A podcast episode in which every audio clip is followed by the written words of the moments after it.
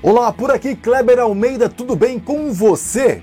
E aí, você sabe como abordar o possível investidor da sua web rádio? E aí, vamos para mais uma dica do Louco Krebs? Muito bem, pessoal, seja muito bem-vindo, muito bem-vinda para mais uma dica do Louco Krebs.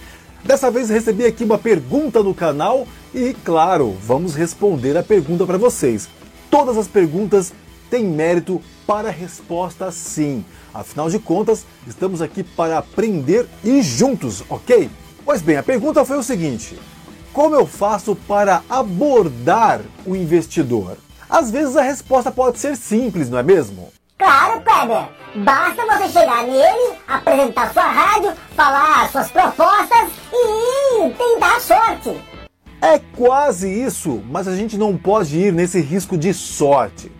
Nós temos que chegar juntos no investidor é, apresentando a nossa proposta com uh, o objetivo de efetivar essa parceria ou essa venda comercial, né? Para que ele seja seu investidor, o seu apoiador, o seu patrocinador. Inclusive, você pode ver mais sobre essa classificação de monetização aqui no card, na dica 107 do Louco Krebs. Você pode conferir mais detalhes sobre esse detalhe de patrocinador, apoiador, o que é cada um deles. Pois bem, para você abordar o seu investidor, precisa muito mais do que apresentar a sua proposta. Você precisa de autoconhecimento daquilo que você está se propondo a fazer. E a premissa principal de tudo isso é o rádio na internet. Você sabe realmente o que é o rádio na internet? Então, esse é o grande primeiro ponto que você tem que se preocupar.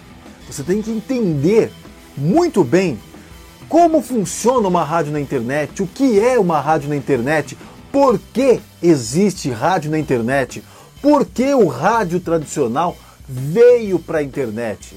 E depois disso, colocar os potenciais que o rádio tradicional sempre trouxe ao longo do tempo, associado agora com a internet. Qual é esse grande potencial e por que o seu investidor deveria investir nesta proposta, nesse seu projeto, na sua empresa? Então, quando você vem com um argumento concreto, que você olha nos olhos, que você fala sem gaguejar, sem é, hum, então, pois é, você precisa ter um argumento concreto, você precisa ser convicto.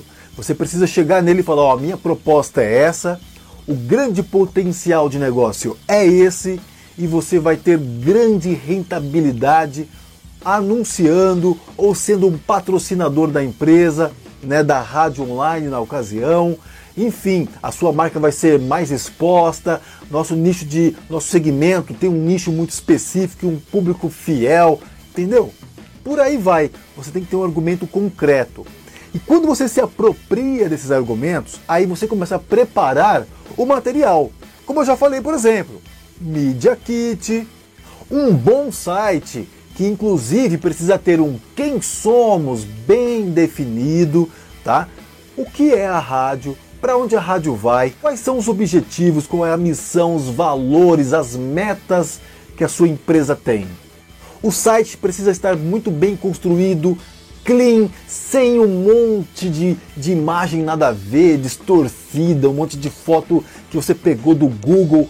Não faça isso. Então faça um site clean, um site bonito, um site com espaços comerciais e mostre para ele onde, em qual daqueles espaços que a logo dele vai ser veiculada.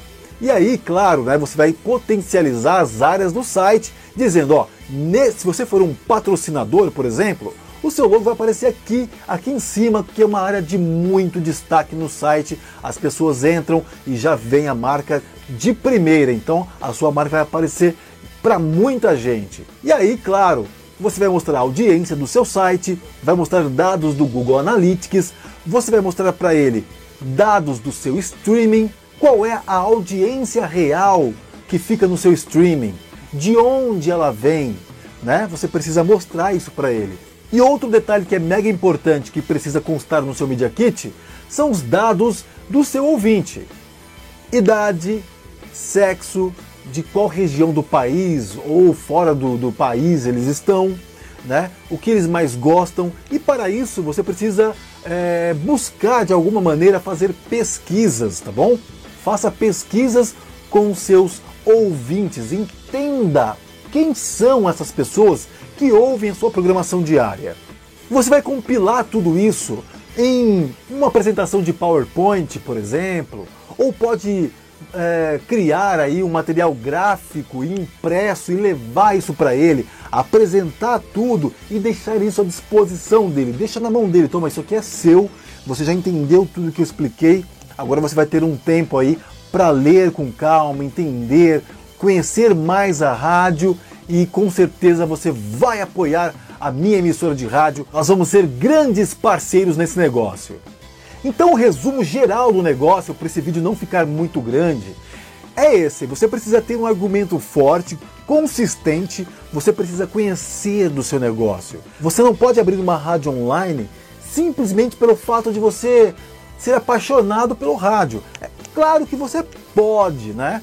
Mas se você quer trabalhar mesmo com isso, quer ganhar dinheiro, quer fazer deste empreendimento o seu principal negócio, de onde você vai tirar o seu ganha-pão, de onde você vai tirar verba para pagar as suas contas e para ter uma vida boa, você precisa realmente estudar, entender o que, que você está fazendo. E isso não é diferente para outros negócios. Todos os negócios, todas as empresas precisam ter essa consistência, essa base. Ficou claro essa informação? Comenta aqui embaixo como é que você tem feito a abordagem junto a esses possíveis investidores. Como é que você tem feito? Tem dado certo? Não está dando certo? Por que será que não está dando certo? Vamos comentar aqui embaixo, vamos trocar uma ideia e entender as, as causas positivas e negativas para a gente aprender junto. Pode parecer simples, né? Pode parecer que tenha sido redundante, muito óbvio nesse vídeo. Mas eu aposto com você que tem muita gente que não sabe abordar chega de qualquer jeito, se apresenta de qualquer jeito, vai sem informação, vai sem material, não tem nada para apresentar, simplesmente diz: Patrocina aí meu negócio, vamos lá, bota dinheiro aí que eu preciso fazer esse negócio virar. E não é assim que funciona. Nós temos sempre que tratar o nosso negócio com muito profissionalismo, né? Se dedicar para que esse negócio seja muito bem visto pelas empresas e, claro, pelos seus ouvintes.